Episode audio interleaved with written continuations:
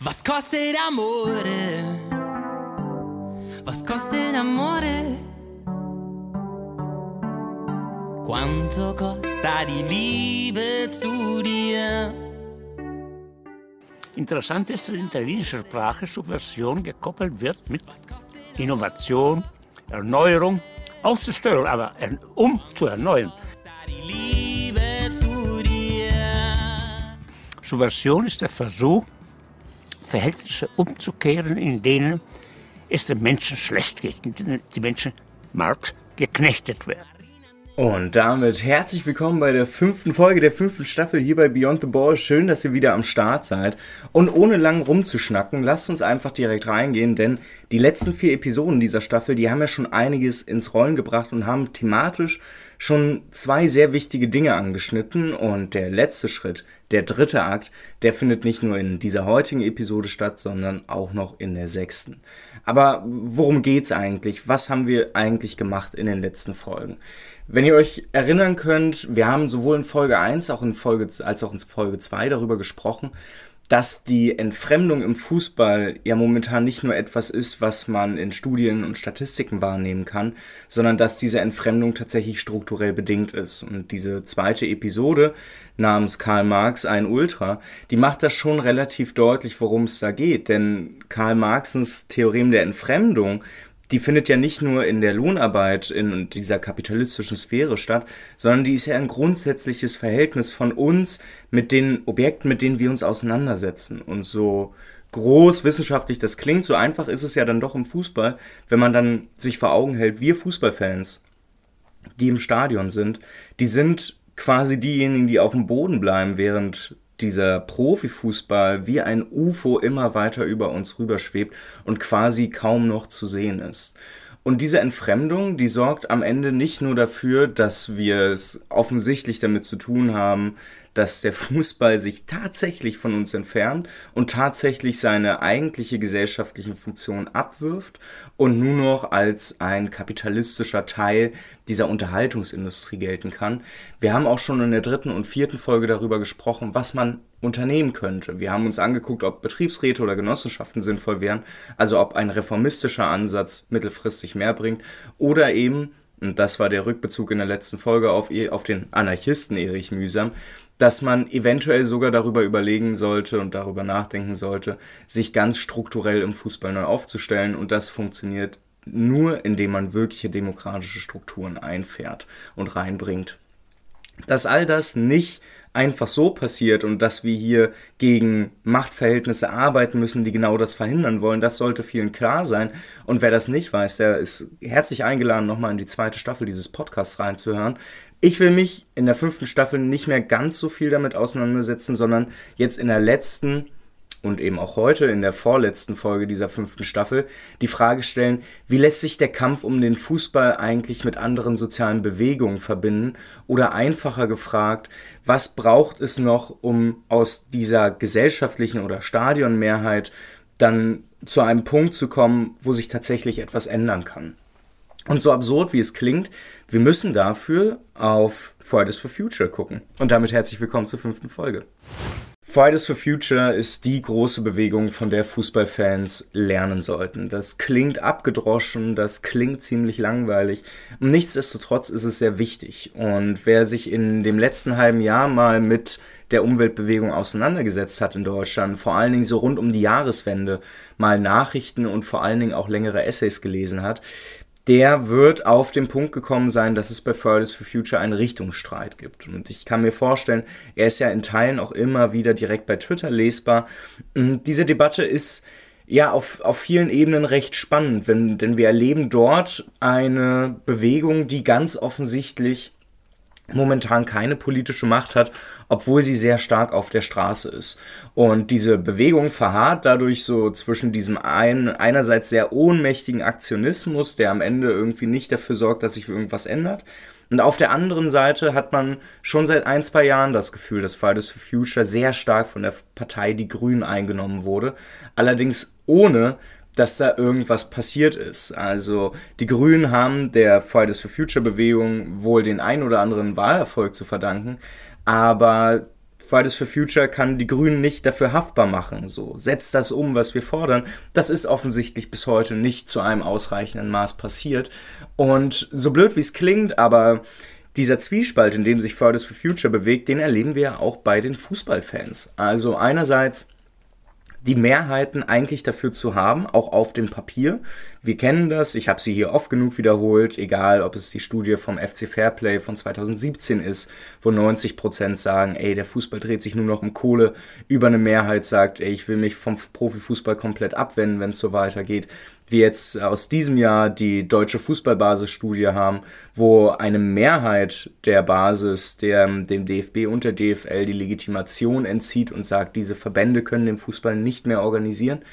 Aber auf der anderen Seite Fußballfans eben keinerlei politische Macht haben und quasi ein Faktor, ein, eine Gegenmacht darstellen, die eher so diffus im Raum wabert, als wirklich konkret Dinge unternehmen zu können.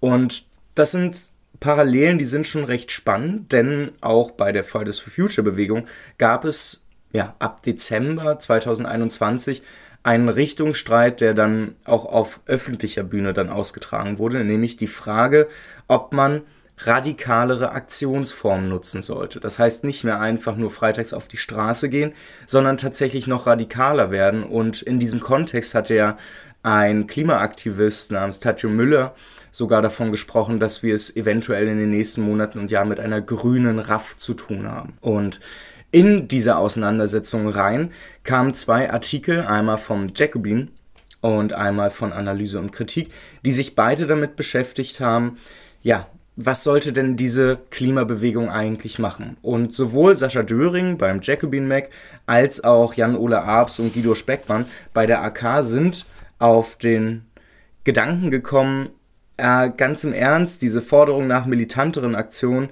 die bleibt eher ein Akt der Selbstberuhigung durch Radikalisierung der Form. Es braucht aber keine Radikalisierung der Form, es braucht eine Radikalisierung der Inhalte. Und das ist ein sehr, sehr spannender Punkt, denn genau das erleben wir ja im Fußball und ehrlicherweise nicht nur erst seit ein, zwei Jahren, sondern schon seit 15, 20 Jahren.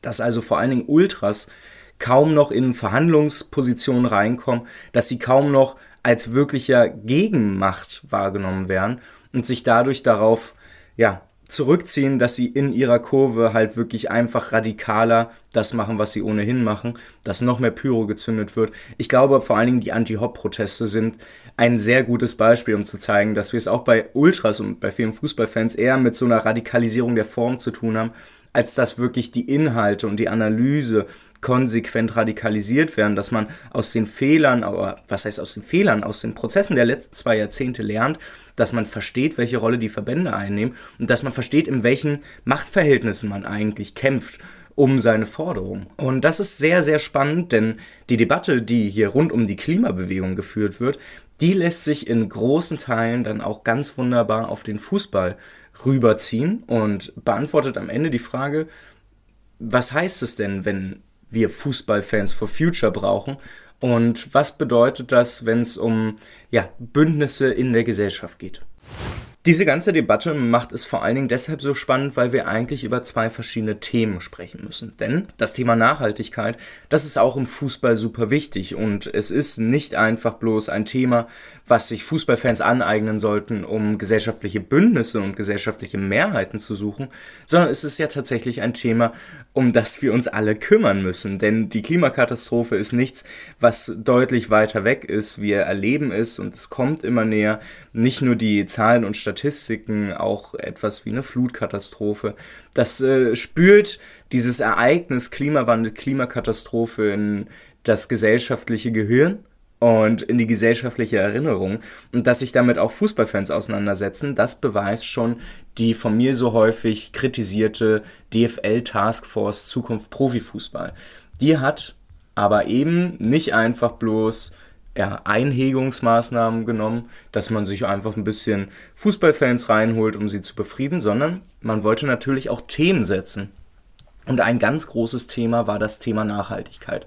Am 14. Dezember 2021 gab es schon einen ersten Schritt. Da hat man dieses grundsätzliche Bekenntnis zu Nachhaltigkeit im deutschen Profifußball in die Präambel der Satzung der DFL reingebaut.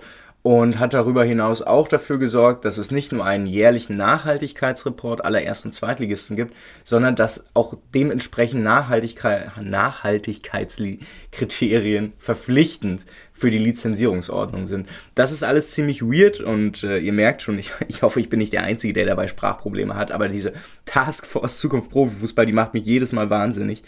Ähm, das Interessante ist, dass Nachhaltigkeit schon auch bei DFL und DFB als ein Kernthema angesehen werden, aber dann doch eher das passiert, was wir größtenteils ohnehin erleben, nämlich Greenwashing. Das heißt, es wird so getan, als wenn man viel für Nachhaltigkeit, viel für Umwelt tut.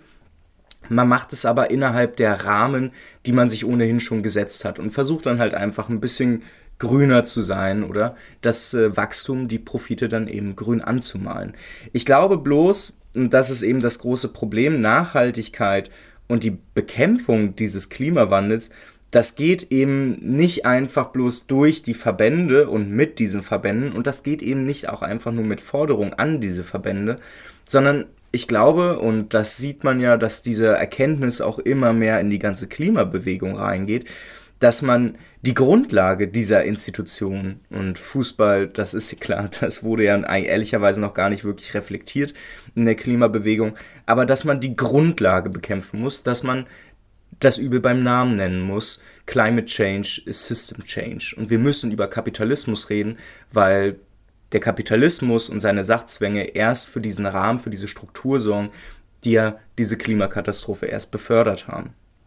Der Gedanke, der jetzt in Fußball eingehen sollte und der es auch so deutlich macht, weil diese Taskforce Zukunft Profifußball, was das Thema Nachhaltigkeit angeht, wirklich ein, also ein reines PR-Organ und klar, darüber sollte man sich nicht wundern, aber man sollte es immer wieder sagen. Da ist sehr, sehr wenig geschafft worden. Man hat in die Präambel des DFL, der DFL einfach aufgenommen, dass man sich grundsätzlich zu Nachhaltigkeit bekennt und da steht dann, auch drin, dass es in allen Dimensionen darum geht, ökologisch, ökonomisch und sozial. Das kann man sich halt in jede Präambel reinschreiben und das kann auch jeder machen. Die Frage ist, wie danach gehandelt wird. Und wir erleben es ja bei der DFL. Es ist nicht der Fall. Und auf der anderen Seite ist es sehr spannend zu sehen, dass auch die Nachhaltigkeitskriterien, die dann in diese Lizenzierungsordnung reinkommen, die werden zwar gerade erst noch entwickelt, die sind auch ein bisschen doller, aber sie sind eben auch nur das, was Vereine sowieso schon irgendwie leisten müssen. Und dass Vereine es vorher nicht getan haben, spricht schon eben sehr dafür, dass der Profifußball da arg hinterherhinkt. Dass es dann auch noch einen jährlichen Nachhaltigkeitsreport gibt. Das äh, ist wohl ja der Anfang der Absurdität, die es da gibt, die dann sich eben, oder die dann so ihren Kreis findet mit ja, einem Austauschforum, einem Nachhaltigkeitskongress, den die DFL dann organisieren möchte. Das sind alles so Dinge, wo man schon weiß, ob das jetzt so viel bringt, das würde ich mal bezweifeln. Und dass das etwas mehr ist als Greenwashing, das sollte doch ernsthaft in Frage gestellt werden. Denn wie die DFL und dadurch die erste und zweite Bundesliga wirklich nachhaltig werden sollen. Durch einen Lizenzierungskatalog, der, was das Thema Nachhaltigkeit angeht, wahrscheinlich eher mit grundsätzlichen Dingen aufwartet, als sich eindeutig mal anzugucken, mit wem arbeiten denn die Vereine eigentlich zusammen? Also ich kann mir kaum vorstellen, dass Nachhaltigkeitskriterien in der Lizenzierungsordnung darauf abzielen, dass Sponsoren, die halt wirklich katastrophale Umweltbilanzen haben, eben rausfliegen müssen. Das wird nicht passieren. Der FC Bayern wird weiter mit Qatar Airways rumfliegen, die werden weiter das repräsentieren und da fangen, fangen wir ja nur an. Also, dass da wirklich grundlegende Einschnitte gemacht werden, das würde ich dann doch arg bezweifeln. Und die Frage, die sich daraufhin halt eben stellt, ist, ja, wie können wir denn dann wirkliche Nachhaltigkeit überhaupt reinbringen in den Profifußball? Also ich sage mal, der DFB äh, schwebt über allem und hat überhaupt keinen Bezug mehr zu dem, was unten passiert. Wir werden immer mehr abgehängt und man muss sich natürlich dann schon die Frage stellen, ob man immer im DFB bleiben muss oder im BFV jetzt bei uns als Verein oder ob man nicht dann sagt, okay, dann tun wir uns mal mit 15 Vereinen zusammen und machen unser eigenes Ding. Ja, die Frage, wie wir jetzt am Ende wirklich Nachhaltigkeit im Profifußball erzielen, die ist eine, die wird diese Podcast-Folge definitiv nicht beantworten können. Sie soll am Ende bloß erste Fingerzeige aufzeigen, im Sinne von, wir können in die Richtung überlegen, wir können in die Richtung überlegen.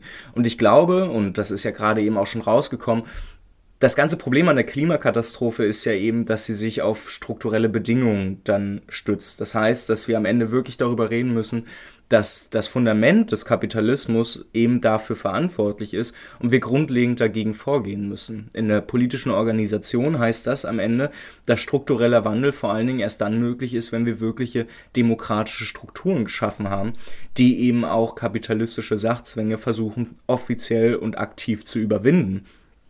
Ist das nicht möglich, wird Nachhaltigkeit und zwar wirkliche Nachhaltigkeit nicht gelingen können oder einfacher gesagt, wir müssen über die Produktionsweise selbst bestimmen können. Das heißt, wir müssen selbst entscheiden, wie wir überhaupt produzieren wollen und was überhaupt sinnvoll ist. Wenn das nicht in demokratische Hände geht, diese Entscheidung, dann können wir schon immer sagen, welche Antwort gefunden wird. Und zwar reden wir dann immer über Nachhaltigkeit als ein Ziel, das nur durch Kompromisse erzielt werden kann. Diese Kompromisse stimmen zwar, aber sie finden ja momentan in einem politischen System statt, in dem ja verschiedene Machtverhältnisse aufeinandertreffen, die so wahrscheinlich gesamtgesellschaftlich gar nicht existent sind und dadurch tatsächlich auch wirklichen Fortschritt in dieser Frage aktiv behindern. Und ein sehr interessante, eine sehr interessante Überlegung bei diesem ganzen Thema ist der Begriff des Ökosozialismus. Und ähm, wer sich damit mal auseinandersetzen möchte, der kann da gerne mal in das Buch Revolution für das Klima, warum wir eine ökosozialistische Alternative brauchen, von Christian Zeller reinlesen. Christian Zeller ist eigentlich Wirtschaftsgeograf und setzt sich damit auseinander, was denn eigentlich an strukturellen ja, Bedingungen geschaffen werden muss, um dann wirklich der Klimakatastrophe gerecht zu werden und das Thema Nachhaltigkeit nicht nur so zu predigen, sondern tatsächlich dafür zu sorgen, dass wir als Gesellschaften an einen Punkt kommen, wo wir nicht einfach bloß klimaneutral leben können, sondern deutlich eher in Einklang mit der Natur. Und Klar, da gibt es dann einige Leute, die glauben dann, es muss zurück in die Steinzeit gehen. Das ist aber natürlich völliger Quatsch. Wir, also nur weil wir die Welt retten müssen, wegen der selbstverursachten äh, Klimakatastrophe, heißt das nicht, dass wir uns selber in die Steinzeit zurückkatapultieren müssen. Das ist Quatsch. Äh, Christian Zeller glaubt, und äh, diese Hauptthese von ihm ist sehr, sehr interessant, dass äh, die Klimabewegung dringend eine Strategie entwickeln muss, die zur Selbstaktivität und Selbstermächtigung der arbeitenden Bevölkerung anregt. Und damit sind wir an einem Punkt, wo es wieder ganz praktisch darum geht, dass es gesellschaftliche Bündnisse braucht, um wirklich voranzukommen. Und äh, das ist sehr spannend. Am Ende muss man ja überlegen, wo wird denn eigentlich gerade entschieden, wie produziert wird und wie diese Produktionsverhältnisse aussehen. Und das findet natürlich in den Unternehmen statt, aber halt eben lustigerweise auch bei den Profivereinen. Das heißt, es sind die Lohnabhängigen, es sind die Arbeitenden in den Betrieben vor Ort, die die Macht innerhalb des Betriebes in Frage stellen müssen, die Druck machen müssen ihre, über ihre Gewerkschaften und über ihre Betriebsräte.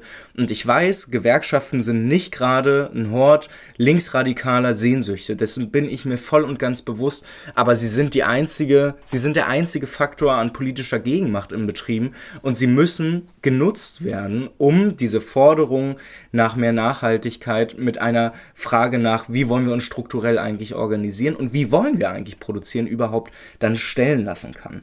Das Interessante ist, dass diese, dass diese Bündnisaufforderung ja eben nicht nur bei normalen Betrieben endet und äh, obwohl das eben bei beiden Artikeln, die ihr in den Shownotes verlinkt äh, findet, genau da gemacht wird. Es geht vielmehr darum, dass Allianzen gefördert werden. Und zwar nicht nur zwischen Klimabewegungen und, ja, man könnte es sagen, Klassenbewegungen, lohnabhängigen Bewegungen, sondern dass es tatsächlich darum geht, dass man versteht, dass man zusammenarbeiten muss. Und das ist der letzte Punkt und das ist der zweite Punkt, der dann für den Fußball tatsächlich wieder sehr spannend wird. Wollen wir den Fußball verändern, müssen wir auch die Gesellschaft verändern. Oder wie es die Ultras Dissidenti von äh, Düsseldorf gesagt haben, erst überwinden wir den Kapitalismus, dann holen wir uns den Fußball zurück. Aus diesem Gedanken heraus muss begriffen werden, dass die Klimastrategie-Debatte, die hier sowohl in, den, äh, in der Zeitschrift Analyse und Kritik als auch beim Jacobin Mac geführt wurde, dass die auch eine sehr spannende ist im Sinne einer Bündnissuche für Fußballfans. Denn der Fußball ist am Ende nicht das Ende mit dem dann alles gut ist. Wenn wir den Fußball zurückgewonnen haben, können wir uns nicht einfach zurücklehnen. Wir müssen tatsächlich für eine demokratischere, wir müssen für eine bessere Gesellschaft kämpfen und wir müssen das auch strukturell tun. Und der Fußball muss sich da als Teil dieser Bewegung begreifen. Es braucht mehr Bündnisse. Es braucht Verknüpfung von aktiven Fans, von Fangruppen, von Fanclubs mit der Klimabewegung, weil es gibt diese Berührungspunkte. Und die konkrete Debatte um Nachhaltigkeit im Profifußball, die sollte eigentlich dafür genutzt werden, dass man ja eben diese Anknüpfungspunkte schafft mit Fridays for Future, mit der Klimabewegung und dass man es nicht der DFL und dieser komischen einen Taskforce überlässt, dass man da eben zusammenkommt, weil dann haben wir eine ja, dann haben wir einen Nachhaltigkeitspunkt, der dann eher so etwas wie Greenwashing ist und tatsächlich von oben delegiert nur dafür sorgt, dass sich alle Leute ein bisschen besser fühlen, ohne dass dem so ist. Ich glaube aber, dass es sowas wie, es ist etwas sehr Betäubendes. Es ist so, wie wenn ich mich einen Abend halt ordentlich mal mit Alkohol abknalle der Kater danach, der wird aber doppelt und dreifach zuschlagen. Was es dann stattdessen braucht, ist tatsächlich die Wahrnehmung struktureller Veränderungsnotwendigkeiten oder einfacher gesagt, wir müssen demokratische Strukturen schaffen und das überall. Die Gesellschaft, eine demokratischere Gesellschaft, eine bessere Gesellschaft im Sinne von, dass wirklich alle mitbestimmen können, die kommt ja nicht einfach so und die wird nicht einfach von oben irgendwo durchgesetzt, sondern die muss tatsächlich vor Ort in intensiven Kämpfen immer wieder neu erstritten und erkämpft werden. Und dass Fußballvereine da keine Ausnahme bilden, das sollte sehr deutlich sein. Und dass es uns als Fußballfans auch einfach von uns aus, unserer Sache mehr nützt, das sollte auch schon deutlich geworden sein. Spannend ist es halt wirklich darüber nachzudenken, dass diese demokratischeren Strukturen durch beispielsweise Vereinsräte und dieses Rückgeben des Vereins an uns alle und dadurch die Möglichkeit, die wir alle dann bekommen würden, nämlich gemeinsam zu beantworten, was wollen wir eigentlich hier machen und wie nachhaltig soll unser Verein sein, dass das am Ende schon sehr viel besser dafür sorgen kann, dass wir hier es dann mit wirklicher Nachhaltigkeit zu tun haben, mit einer wirklichen Reflexion der Probleme der Klimakatastrophe.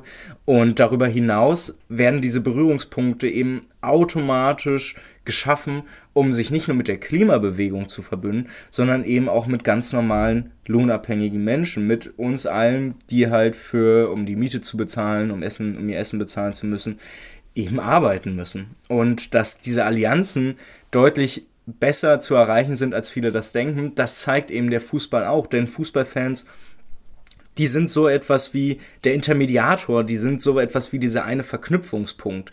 Denn beim Fußball kommen viele, viele lohnabhängige, viele arbeitende Menschen zusammen aus ganz vielen unterschiedlichen gesellschaftlichen, auch sozialen Milieus.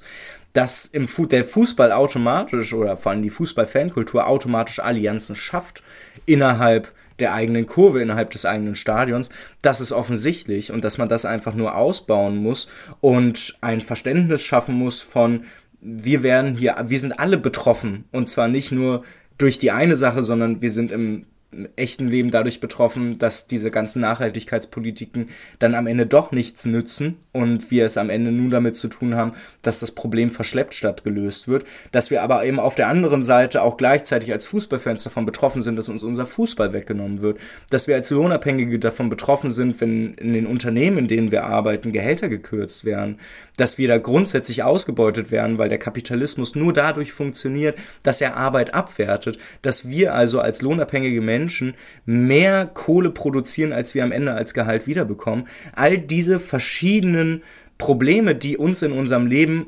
gleichermaßen betreffen, das muss deutlich werden, dass das tatsächlich zusammenkommt. Dieses Verständnis von, wir sind auf verschiedenen Dimensionen von all der Scheiße betroffen und es nützt am Ende nichts, da immer nur da mal gegen zu kämpfen und das nicht als gemeinsame Kämpfe zu verstehen. Wir müssen diese Kämpfe zusammenbringen und wir müssen sie vor allen Dingen durch diesen Einnenner Kapitalismus zusammenbringen, der eben nicht nur den Fußball zerstört, nicht nur die Gesellschaft zerstört, sondern ganz offensichtlich auch unsere Bedingungen zum Leben, unsere Natur, unseren Planeten zerstört. Und das klingt etwas böse und abstrakt, aber es ist eben nun mal der Nenner, auf den man das zurückbringt. Und dass das am Ende nur durch strukturellen Wandel wirklich, ja, diesem, diesem Problem begegnet werden kann, das sollte auch möglich geworden sein oder offensichtlich geworden sein. Und ich glaube, dass dieser strukturelle Wandel tatsächlich nur durch diese zwei Dinge möglich ist. Dass wir einerseits deutlich machen, dass, Nachhalt, dass das Thema Nachhaltigkeit innerhalb des Profifußballs nicht durch irgendwelche Präambelaufnahmen geht, sondern dass es tatsächlich nur durch eine Veränderung der Strukturen geht, dass es um strukturellen Wandel geht, dass es am Ende um Demokratisierungsprozesse geht und gesamtgesellschaftlich gesehen, dass das Thema Nachhaltigkeit ein Thema ist, was einen wunderbaren Anstoßpunkt gibt, um gesellschaftliche Bündnisse zu finden, weil stelle man sich vor, die Klimabewegung würde tatsächlich reflektiert verstehen, dass der Fußball nicht uns Fans gehört, dass wir quasi darum kämpfen, dass wir unseren Fußball wiederbekommen, dass am Ende da auch deutlich wird, ey, am Ende haben wir mehr gemeinsam, als wir denken und dass sich da tatsächlich dann Kämpfe verbünden könnten. Das äh, wären Potenziale und Aussichten, die mal gar nicht so schlecht sind, würde ich behaupten. Und damit soll es das auch schon wieder für die vorletzte Folge dieser fünften Staffel gewesen sein. Ich habe ein bisschen das Gefühl, heute wurde sehr, sehr viel geredet und ich glaube, es wird auch nicht das letzte Mal gewesen sein. Der Gedanke rund um dieses Fußballfans for Future Ding, das war aber schon eine ganze Weile rum. Es, es gibt ein, zwei etwas äh, arg zugeschriebene Notizzettel von mir, die glaube ich schon seit ein paar Monaten auf dem Schreibtisch vor sich hin vergammeln und die jetzt äh, endlich mal rausgeholt wurden, um das Thema endlich mal ein bisschen auf den Punkt zu kriegen. Ähm, ihr kennt mich aber auch, auf den Punkt kriege ich es nicht wirklich immer hin. Das ist aber halt auch nicht schlimm. Dafür gibt es ja nun mal diesen Podcast, damit auch die Zeit ist, das ein bisschen mehr anzureißen. Wenn ihr Fragen zu dem Thema habt, schreibt mir immer gerne. Ne? Ihr, ihr, kennt hoffentlich das Kontaktformular auf meiner Website raphael-molter.org. Da könnt ihr mir Fragen stellen, natürlich auch bei Twitter unter r-molter. Und äh, wenn euch das Thema insgesamt interessiert, was ich glaube auch, es ist halt super spannend, diese nicht nur das Thema Nachhaltigkeit im Profifußball, sondern auch die Frage nach, wir müssen Bündnisse suchen gesamtgesellschaftlich, um einen anderen Fußball zu organisieren. Das sind Themen, die heute, glaube ich, das erste Mal äh, gut aufgegriffen wurden. Und mit dem zweiten Thema, Bündnisse suchen, damit soll es dann auch in die letzte Folge gehen. Und zwar werde ich das Konzept eines Populismus der Kurven vorstellen, um Mehrheiten für einen anderen Fußball zu gewinnen.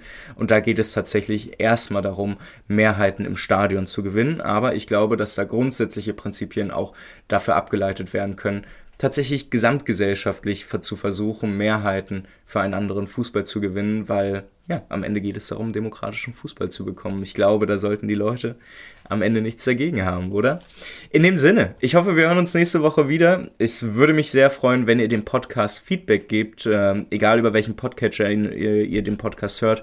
Bewertet ihn gerne, gebt ihm gerne 5 Sterne, wenn es euch gefallen hat. Gerne auch weniger, wenn er euch nicht so gut gefallen hat und ihr einfach ein bisschen Feedback los, äh, loswerden wollt. Ich würde mich darüber sehr freuen. Und in dem Sinne, kommt gut durch die restliche Woche. Wir hören uns nächste Woche Mittwoch. Ciao.